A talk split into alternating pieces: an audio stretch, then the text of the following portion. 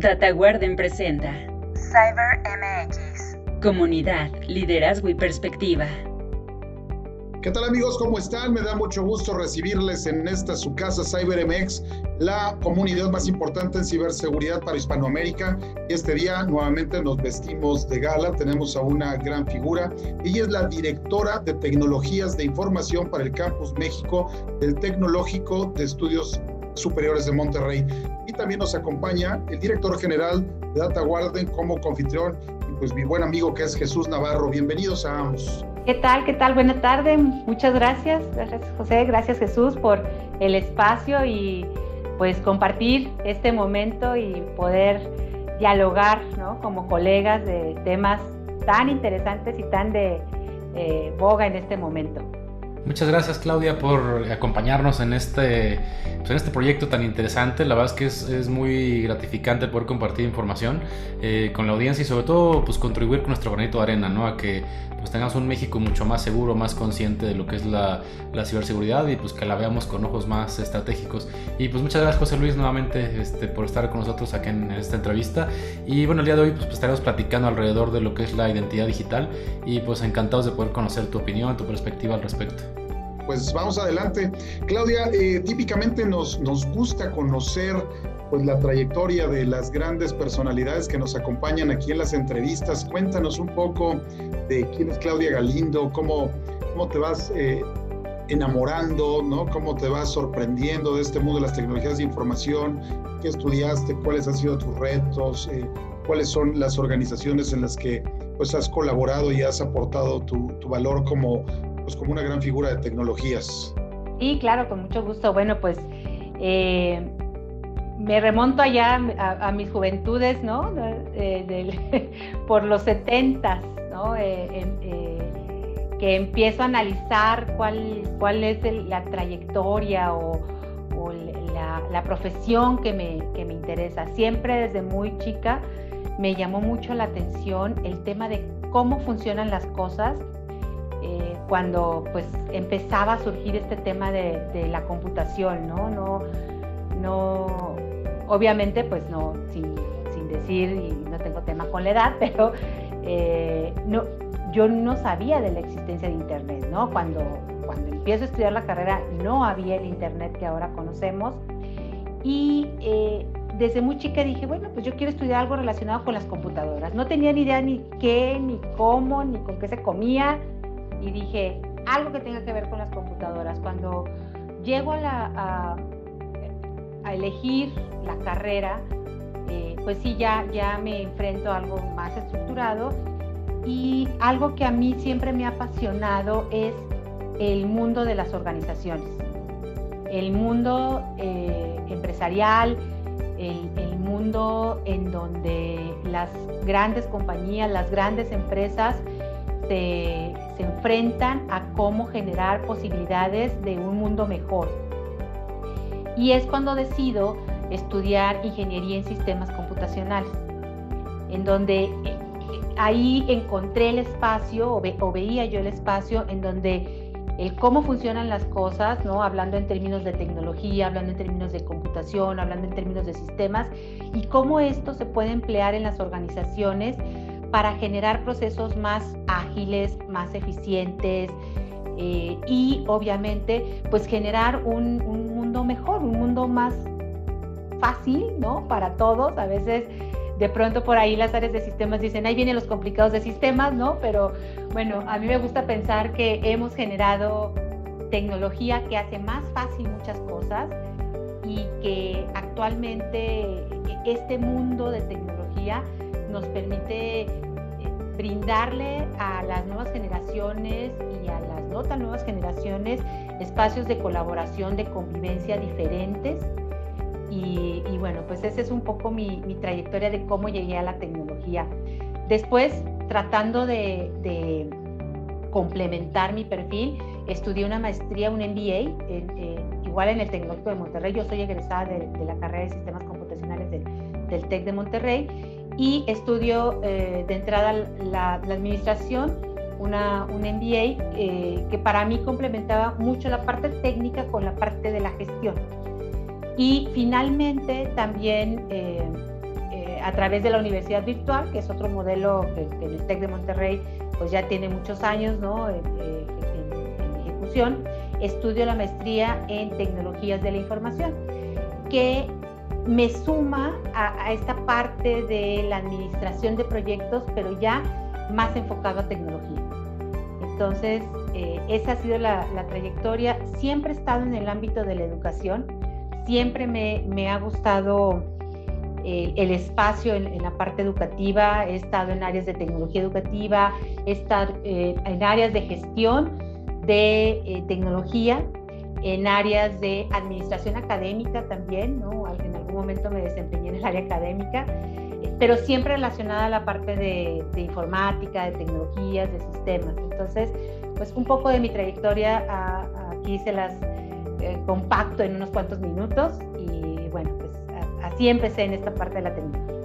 Oye, qué interesante, pero además de todo, el reto de ser mujer. Hoy, hoy son otros temas de equidad, etcétera.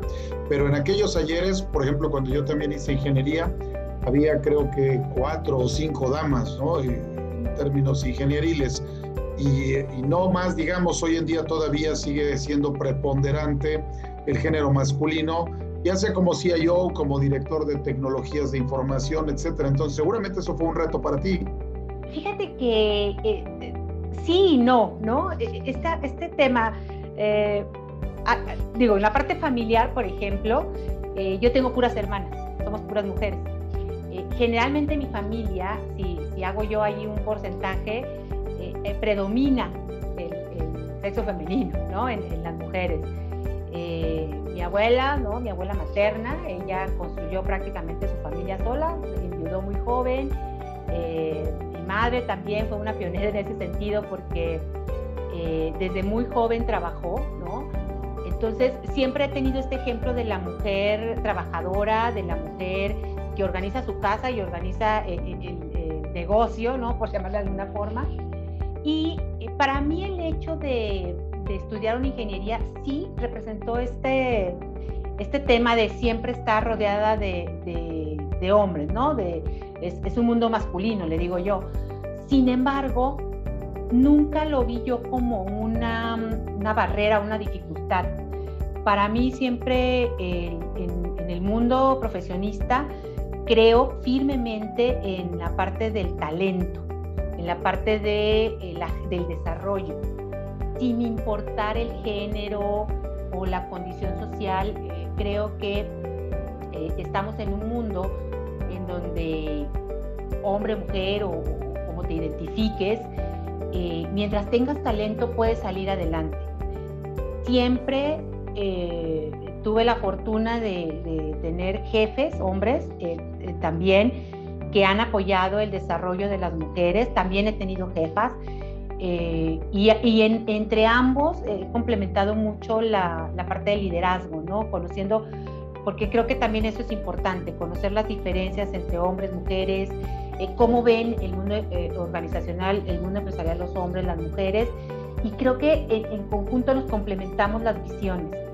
Entonces, sí, yo no, en ese sentido, pues el reto ha sido como eh, esa voz, ¿no? Que, que, se escuche, que, que, se tome en cuenta, pero creo que si tienes el talento, tienes la visión, tienes la información y todo esto lo conjuntas para generar estrategias y dar resultados, pues te ganas ese, ese lugar y esa voz.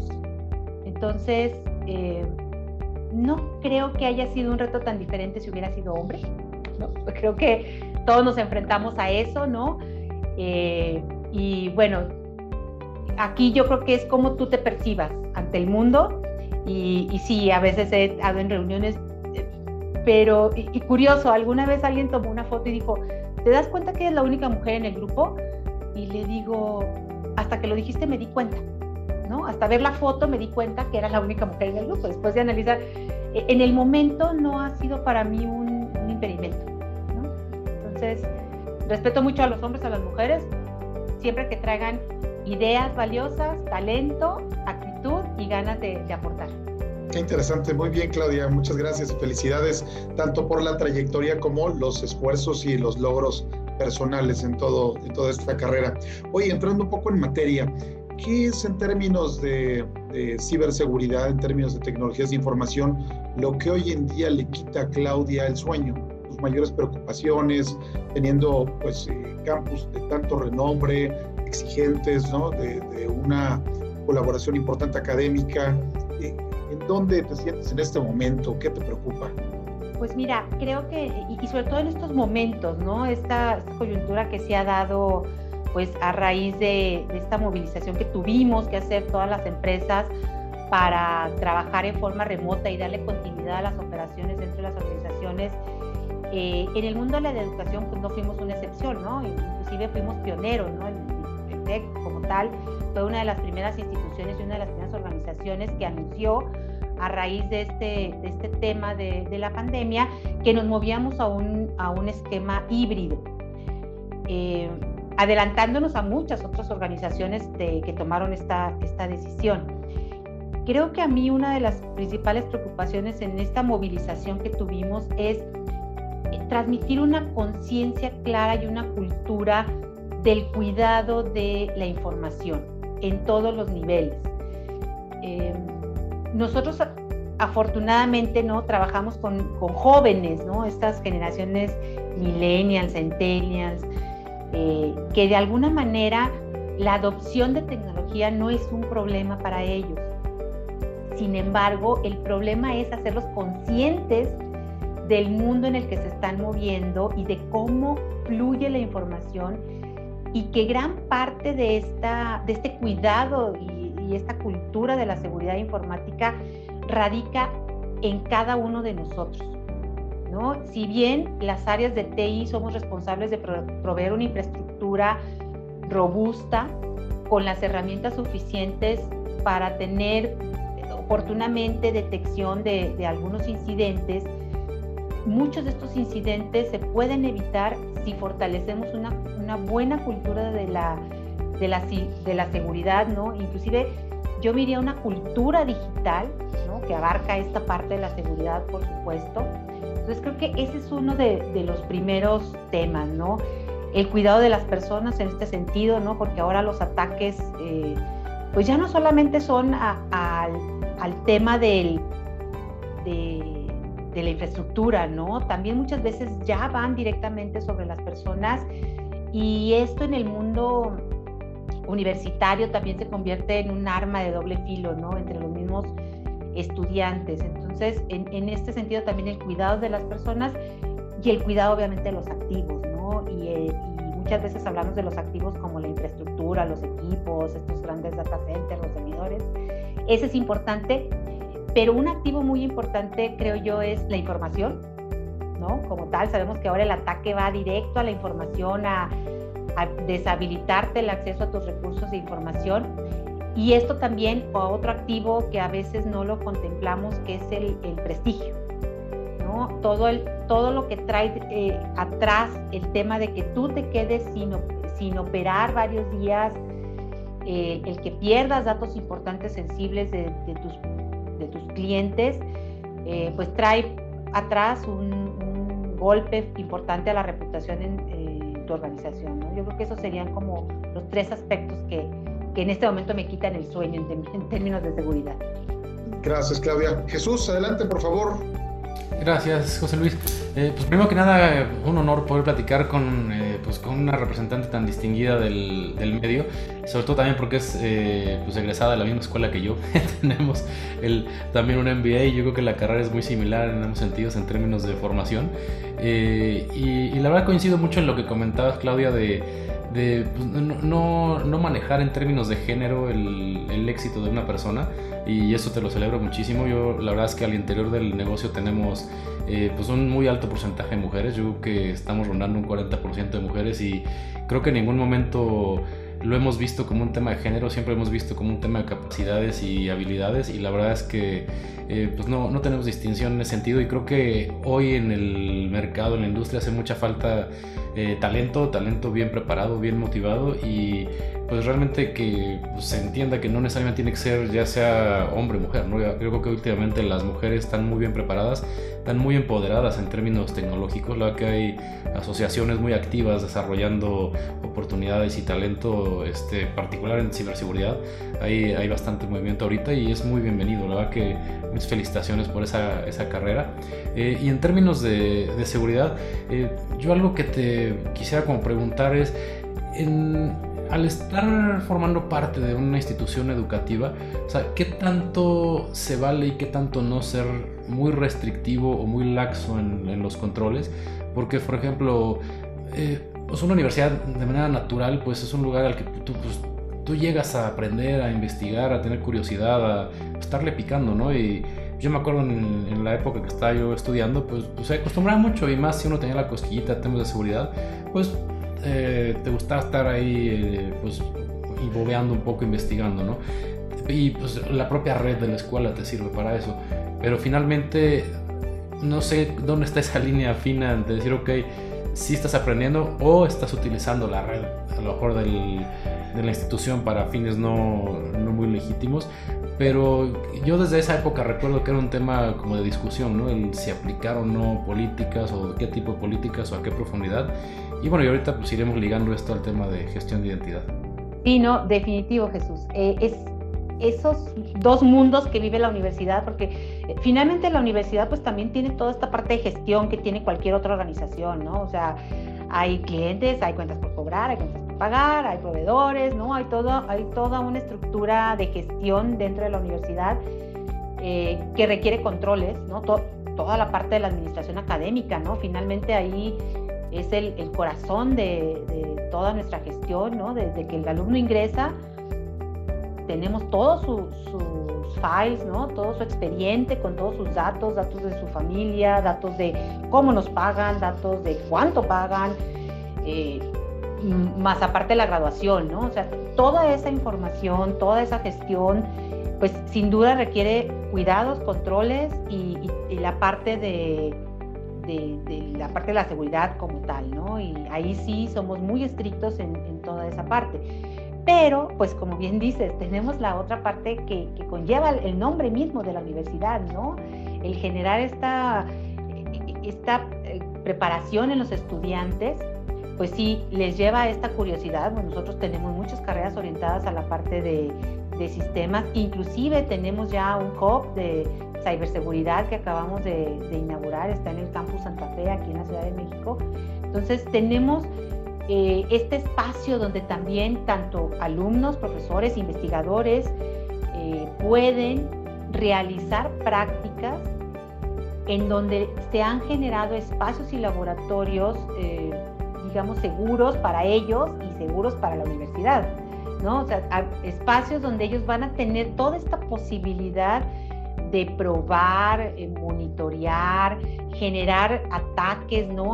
o simular ataques en un ambiente controlado y que obviamente pues esto forma parte de, su aprendizaje, ¿no? Entonces tenemos laboratorios específicos donde los alumnos pueden, eh, pues todas sus inquietudes que traen en estos temas, probarlos, eh, y obviamente pues todo lo que, lo que es servicios y gestión propios de la universidad, pues sí, reservarlos y, tener, y tenerlos pues resguardados como cualquier otra, otra organización, pero sí tener estos espacios donde los alumnos y profesores investigadores puedan hacer y, y, deshacer, ¿no? Entonces, creo que esa ha sido la, la estrategia y una mancuerna muy fuerte entre las áreas de TI de gestión y la academia para conocer sus necesidades, para conocer qué es lo que ellos demandan ¿no? en, espacios de infraestructura y de TI para que puedan tener todas estas herramientas y, probar, ¿no? Y como te digo, hacer y deshacer.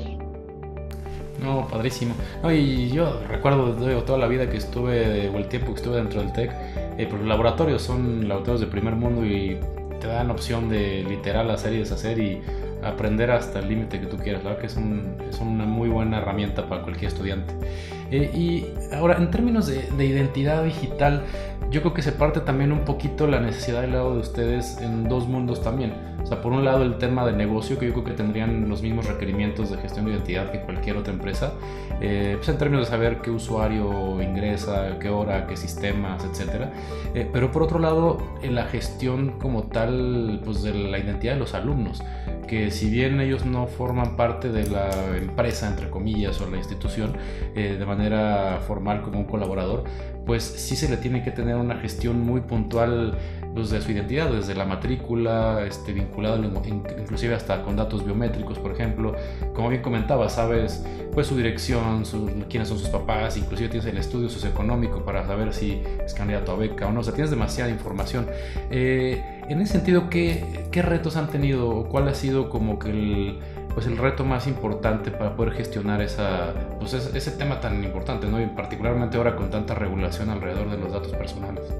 Sí, eh, bueno, eh, como bien mencionas, todos, todos nuestros públicos demandan y, generamos para cada uno de ellos una identidad.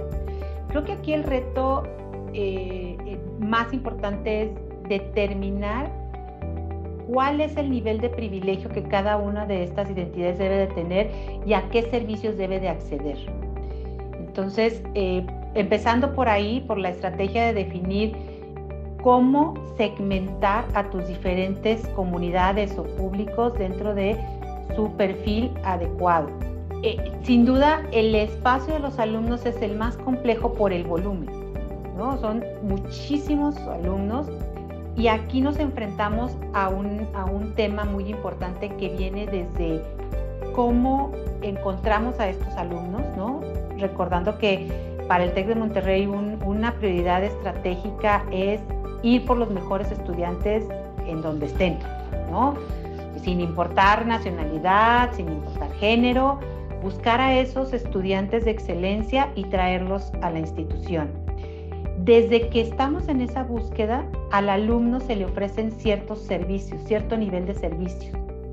Y ya desde ahí se les genera una identidad digital. ¿Para qué? Para que puedan hacer todo su proceso y todo su seguimiento de admisión a través de nuestras diferentes plataformas y portales. Eh, si alguno de ellos es candidato o está interesado en tener un, sistema de apoyo, una beca, eh, igual toda su documentación eh, es a través de portales digitales, ya no hay un contacto humano, por ejemplo, y esto no lo hicimos a raíz de la pandemia, ya lo traíamos desde tiempo atrás. Por esto mismo, porque estamos haciendo la búsqueda en todos los países para traer y atraer al mejor talento en, la parte de los estudiantes. Y aquí nos enfrentamos a, una realidad. Muchos de estos alumnos a los que ya les creamos una identidad digital ya no, no se quedan, no, no, no llegan a ser parte de la comunidad formal de estudiantes. Y entonces el reto ha sido cómo mantener esta higiene en nuestros registros y cómo determinar qué estudiante sí de, estar en esta comunidad, eh, llamémosles de, candidatos, alumnos, a ser alumno y después a su momento de graduación. Porque una vez que se gradúa, pues también el, acceso a ciertas plataformas ya no, ya no es, sino que ahora se convierte en un egresado y tiene acceso a otras plataformas. ¿no? O sea, su identidad cambia y por supuesto su identidad digital también va migrando con el tiempo. Entonces, eh, ese ha sido uno de los retos más importantes, el cómo esta identidad de los diferentes alumnos cambia. Inclusive tenemos alumnos que en algún momento se convierten después en colaboradores o en profesores de tiempo parcial y, entonces jugamos ahí con una identidad eh, doble, ¿no? Eh, creo que ese ha sido uno de los retos más importantes generar el, pool de identidades adecuado, con los privilegios adecuados y mantener la higiene en, en todas las comunidades. ¿no? Hablo de los alumnos por ser pues, la base más extensa a la, a la que nos dirigimos, pero lo mismo podemos hablar de profesores, colaboradores. Está muy interesante esa parte, Claudia, porque nos hablas de proceso, ¿no? De un pensamiento, cómo, cómo ir estructurando la parte de la identidad, cómo asignársela a cada, a cada colaborador y o alumno y después toda la parte tecnológica en materia de gestión. En ese sentido, eh, ya transversalmente hablando, ¿qué sucede cuando pensamos, por ejemplo, en la nube y en on-premise? Porque me imagino que sigues teniendo algunos sistemas del lado del back, de la operación, no sé, puedo decir una tontería, quizás en, en el Cardex, ¿no? En la nómina, pero por otro lado ya tienes a los ingenieros en, colaborando en todas las nubes y a dónde voy, a dónde vengo, qué traigo, qué experimento. Eso también debe ser otro reto en ese mismo sentido, ¿no? Sí, definitivo. Toda esta parte tecnológica y, la movilización que hemos tenido de, tres años para acá, que ha sido un impulso muy importante hacia la nube, empezando con que muchos de los servicios que se están otorgando a los alumnos fueron los primeros que movimos a la nube, ¿no? Para darles una, pues, una mayor agilidad. Eh, y después, poco a poco, con ciertos sistemas claves de la gestión de la organización, pues también ha sido un, un reto, un reto muy importante. Sumándole a esto que varios de nuestros procesos se han rediseñado completamente para adoptarlos y adaptarlos a sistemas en la nube. Más más que una estrategia de llevarnos todo lo que teníamos on-premise a la nube, e, el análisis ha sido empezar a construir desde prácticamente, pues, si no cero, pues una base muy inicial, lo que queremos tener en la nube y desarrollarlo con ese objetivo y no enfocarlo a, a nada más, oye, pues esto que tenemos aquí en sitio, cómo nos lo cargamos o cómo llevamos esa carga a la nube. ¿Por qué, ¿Por se hizo ese planteamiento? Porque nosotros también hace tres, cuatro años, y, ahí empieza como todo el, eje de, toda nuestra operación, de todas las áreas, nos movemos a un modelo educativo diferente, ¿no? el, que denominamos TEC 21, el modelo educativo TEC 21, que a raíz de esa definición, muchas áreas, obviamente el área de TI, empieza una transformación de toda la organización. Y esto incluye procesos, incluye tecnología y obviamente pues las plataformas y los recursos asociados a estos procesos y a esta tecnología. Gracias, Claudia. Jesús, ¿tienes ahí alguna pregunta o comentario adicional? Yo quisiera preguntarte, Claudia, si son un par de preguntas, de hecho están vinculadas una con la otra. O sea, si tecnológicamente al día de hoy eh, consideras que pues, la industria resuelve el tema de, identidad de manera correcta, o sea, tienes a la mano pues, las tecnologías y las funcionalidades necesarias en base a los aspectos o a los criterios que tú requieras alrededor de la identidad digital. Eh, y por otro lado, o sea, ¿qué oportunidades ves en, en, el, tema de, en el tema de gestión de identidad digital? Eh, por ahí comentabas hace un rato que pues, algo de lo más complejo era justamente la gestión del ciclo de vida de la identidad de los alumnos que podían variar desde precandidatos, alumno, alumno, este, egresado, inclusive este, pues, alguien que formaba parte del equipo docente. Entonces, eh, serían un poco ambos temas, ¿no? si consideras que tecnológicamente estamos listos como industria, o en dado caso de que no, ¿qué verías tú como oportunidades? creo que con, tecnológicamente, con herramientas, eh, las tenemos, ¿no? Creo que, que, se ha evolucionado mucho en ese, en ese aspecto. Creo que lo que falta es una mejor coordinación. ¿Por qué? Porque siento que estamos eh, generando eh, de manera muy desorganizada en, toda la industria y en todas las verticales el tema de la identidad. Creo que si tuviéramos más estándares sólidos y protocolos que nos pudieran ayudar a trasladar las identidades entre los diferentes servicios y plataformas, que bueno, esto inclusive no solamente lo logra la industria de manera autónoma, ¿no? aquí se, requieren regulaciones eh, de, a nivel gobierno, ¿no? A nivel de toda la industria que nos permitiera estandarizar y poder ser portables el término de las identidades digitales Creo que eso potenciaría muchos servicios, muchas plataformas y abriría oportunidades de, negocio, vaya, de otro, de otro nivel, ¿no? creo que, tener esta, esta organización, o sea, sí debiéramos de, tener un clúster de identidad digital que trabajar en conjunto con las diferentes verticales y con la industria de TI, con los vendors, con los proveedores y definitivamente con el gobierno, porque creo que muchos servicios asociados a la identidad de una persona eh, desde que nace uno, pues vaya, debieran estar eh, en esa identidad digital, ¿no? Sí, y te lo preguntaba justo porque el, pues igual hemos visto muchos cambios en la industria de, ¿qué te gusta? De los últimos 8 o 7 años para acá. Y hemos visto cómo desaparece el tradicional perímetro de red y, hemos visto cómo realmente los controles tradicionales de seguridad que estaban basados en pues, cierto tipo de arquitecturas o topologías, pues ya realmente no son tan efectivos. Y, ya realmente todo tiende a que los controles ya más eficaces van a ir alrededor de la gestión de identidad.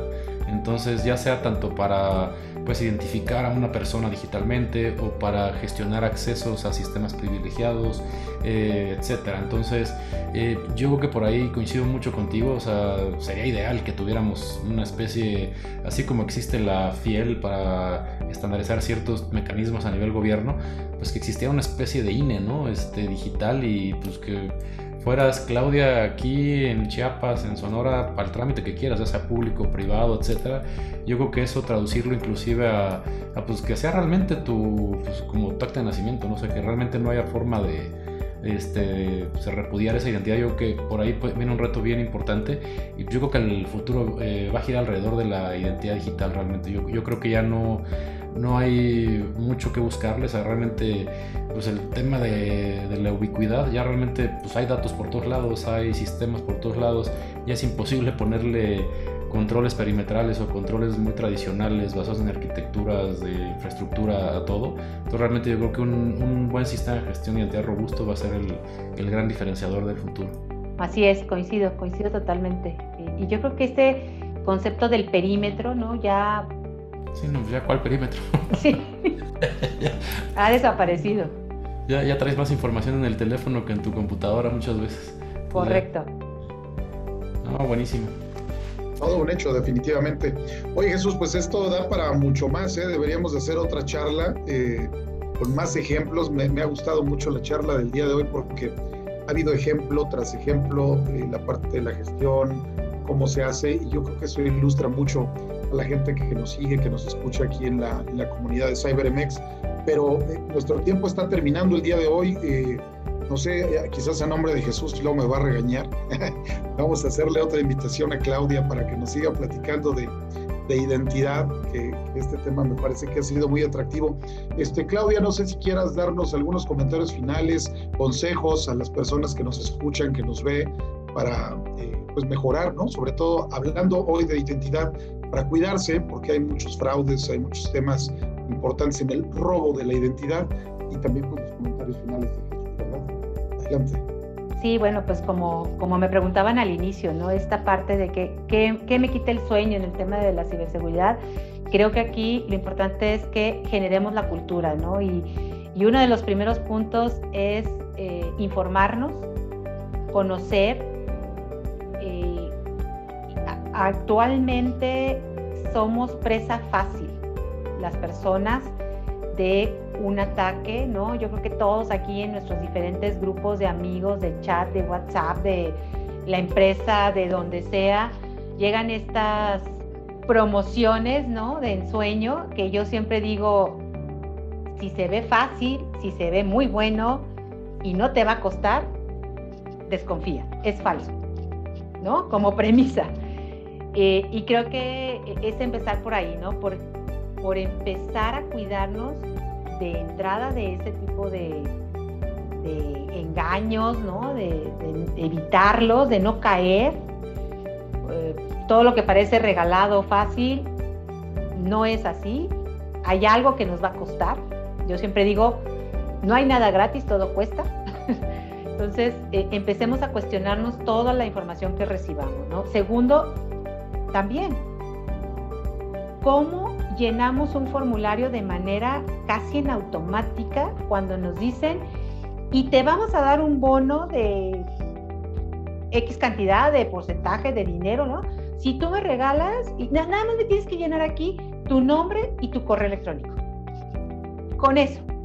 Y las personas caemos, ¿no? Y damos eso y, de pronto pues somos presa fácil y estamos en N bases de datos y, luego nos enojamos porque nos llaman a cada rato, ¿no? De, y nos llegan WhatsApp o nos llegan promociones.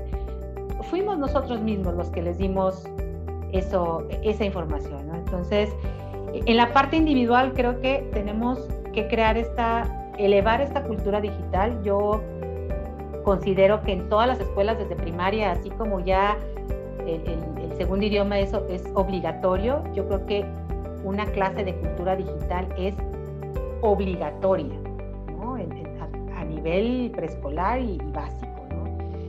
Y ya en el mundo organizacional, en el mundo empresarial, creo que, eh, lo, he comentado con varios colegas, el tema de la ciberseguridad no es un tema de TI, ¿no? es un tema que abarca a toda la organización. Eh, ahí también, y me regreso al, principio de, de, lo que comentaba, de las cosas que me quita el sueño, pues es el tema de los activos, ¿no? Un activo, la información, un activo, la reputación. Y eso no es un tema de TI nada más, ¿no? Es un tema de la, de la alta gerencia, es un tema del negocio y todos los, los involucrados en el negocio, independientemente del tamaño del negocio, deben estar preocupados por la ciberseguridad, debe ser un tema de cada uno de ellos y no solamente del de TI o del CISO de la organización. ¿no? Entonces, eh, pues creo que esos serían mis, mis comentarios de, cierre y algunas recomendaciones que, que haría aquí a toda la comunidad y, felicidades a, a, los dos por esta gran iniciativa y, y pues que siga creciendo. Gracias, Claudia. Y bueno, pues es la idea, ¿no? Que realmente logremos que este esfuerzo crezca, que permee, que cada vez más personas involucradas activamente en la industria pues eh, se interesen por compartir su conocimiento, su experiencia. Eh, en el caso tuyo, la verdad es que ha sido un gustazo este, poder compartir eh, toda tu experiencia, toda la información dada la trayectoria y sobre todo por la institución que representas, la verdad es que es un honor. Eh, y coincido contigo en temas de, de, cómo ver a la ciberseguridad. Yo creo que se tiene que ver inclusive como algo estratégico. Yo creo que al día de hoy ya muchas empresas, particularmente las grandes empresas o las transnacionales, pues ya no tanto por ¿cómo te diré? O sea, por, por gusto propio, sino por necesidad eh, y por propia regulación, han tenido que adoptar roles ya de ciberseguridad eh, y responsabilidades, inclusive en el Consejo de Administración o a nivel de dirección general, por la propia implicación legal que hay ya de que en caso que haya un mal manejo que eh, pues, se traduzca en un ciberataque exitoso, etcétera, ya vuelve responsable al director general o al propio consejo. Entonces yo creo que eso ha, ha jalado mucho la atención hacia temas de de ciberseguridad. Hemos visto ya inclusive pues renuncias obligadas de CEOs de empresas muy grandes derivado de temas de, ciberseguridad, pero yo creo que no debe quedarse ahí, yo, yo creo que eh, eso es como sentirse obligado a trabajar alrededor de la ciberseguridad, yo creo que se le tiene que encontrar el valor real a la ciberseguridad de cómo abona al negocio, no nada más para cumplir un tema regulatorio o para pues, zafarse de un tema este, legal, ¿no? sino realmente eh, ver de qué manera le sumamos al negocio desde la ciberseguridad. Ahorita la pandemia pues, nos dejó ejemplos muy claros, ¿no? todo el mundo requería abrir canales digitales de, para interacción con usuarios, con clientes. Eh, y pues no nada más era abrirlos por abrirlos. O sea, si abres un canal digital así nada más, sin mucha seguridad, muy probablemente te vas a abrir más caro el haberlo abierto que el no haber hecho nada. Eh, por el riesgo al que estás este, obligando al negocio a tener. Entonces yo creo que eh, hay mucho trabajo que hacer por ahí en, volver pues, más tangible el, valor de la ciberseguridad de cara al negocio y saberlo traducir, dejar de hablar de fierros, de, tecnología y más bien hablar de valor hacia el negocio y llevar ese mensaje claro y contundente al, consejo o al dueño del negocio y que finalmente se interese por el tema genuinamente. ¿no? Pues muchas gracias, muchas gracias a ambos. Claudia Galindo, directora de Tecnologías de Información del, del Tecnológico de Estudios Superiores de Monterrey, y a Jesús Navarro, director general de Data Warden. Amigos, yo soy José Luis Cisneros y nos vemos en la próxima aquí en CyberMX. Muchas gracias. Gracias. Hasta luego. Hasta luego. Esta entrevista forma parte del libro Ciberseguridad para Ejecutivos Descarga los capítulos de forma gratuita en www.dataguarden.com.